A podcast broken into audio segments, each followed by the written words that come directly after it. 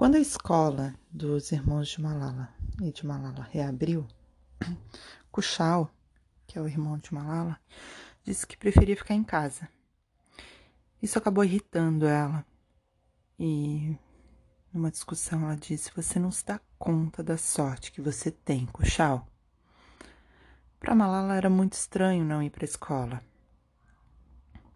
Alguém havia dado para ela um exemplar de um livro chamado O Alquimista, do Paulo Coelho. O livro fala de uma fábula sobre um jovem pastor que viajava às pirâmides do Egito em busca de um tesouro e que o tempo todo estivera em sua casa. Malala adorou o livro, chegou a lê-lo várias vezes. Neste livro, Paulo Coelho dizia o seguinte: Quando você quer alguma coisa, todo o universo conspira para a realização do seu desejo. Malala pensava que ele não conhecia o Talibã, nem o, os ineficazes políticos de lá, pois ela havia desejado muito e até então nada havia mudado ao ver dela.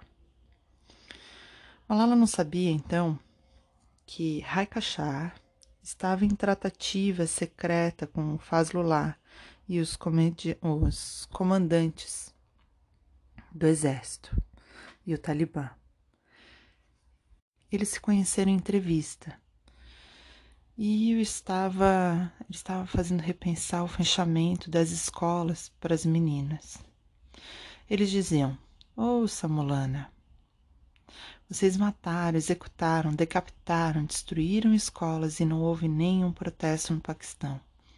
Mas quando proibiram a educação de meninas, houveram protestos. Até mesmo a mídia, que era tão branda com vocês, agora está irritada.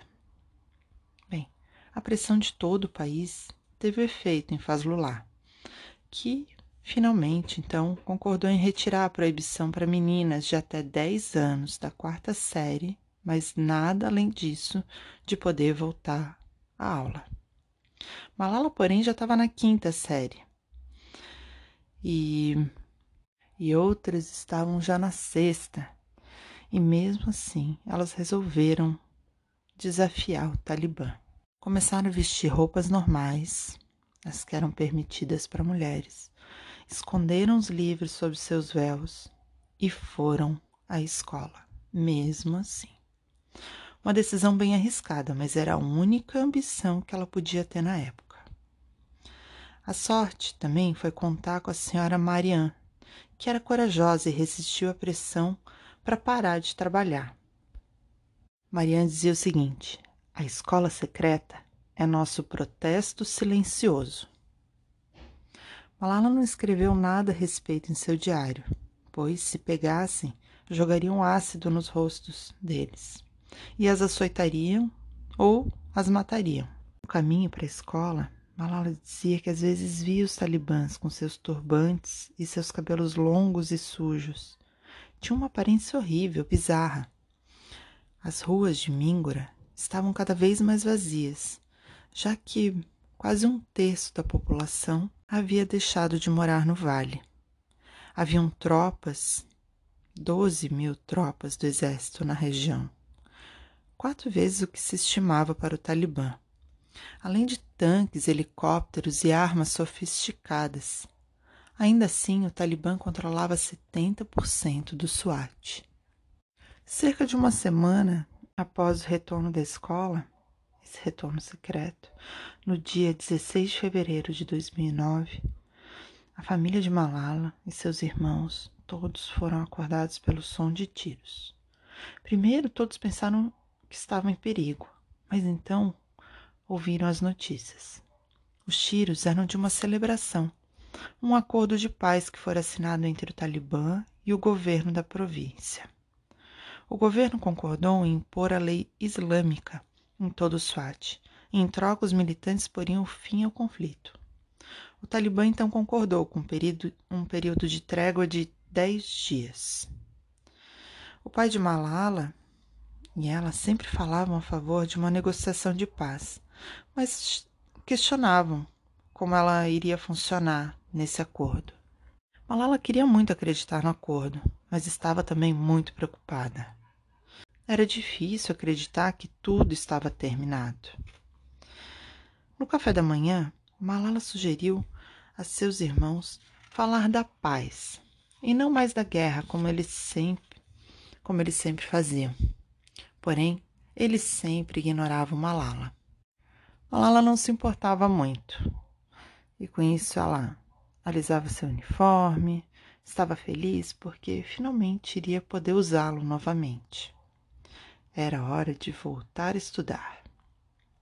Porém, o entusiasmo delas não, mudou, não durou muito. Dois dias depois, ela estava na cobertura do hotel Taj Mahal, dando uma entrevista sobre o acordo de um paz para um repórter, quando soube que outro repórter de televisão que havia conhecido fora morto. A mãe de Malala ficou muito aborrecida. Chegou a se enfiar na cama e não parava de chorar. Temia que a violência estivesse de volta ao vale. Logo em seguida ao acordo de paz. Ela chegou, todo mundo ficou em êxtase com essa medida. Mas Malala se sentia pessoa mais feliz de todas, porque isso significava que a escola reabriria de fato.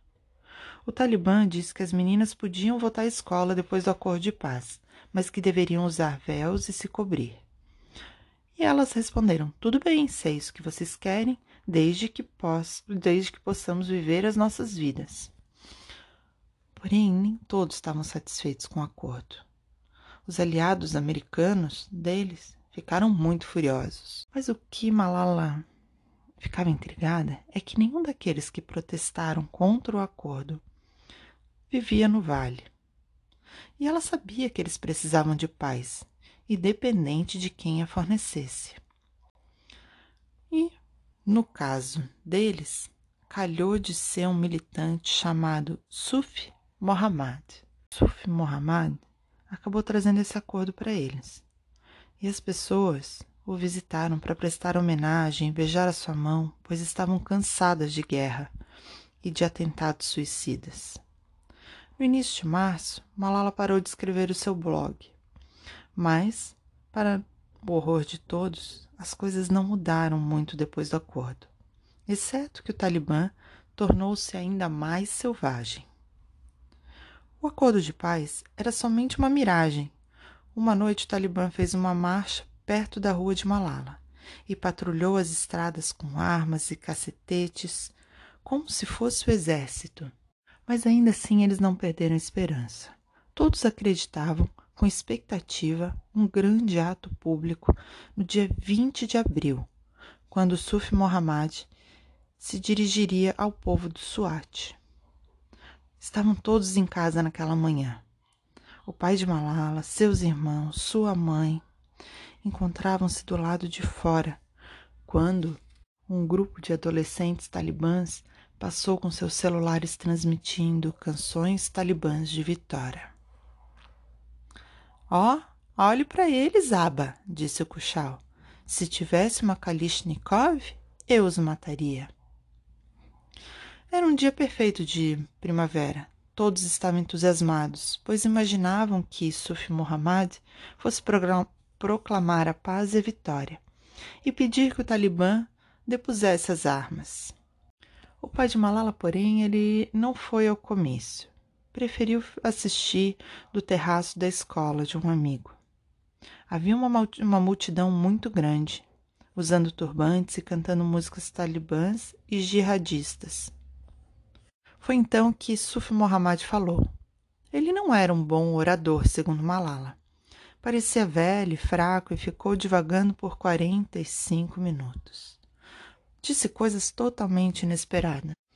Malala disse que parecia que tinha outra pessoa falando através de sua boca. E nada disse sobre educação.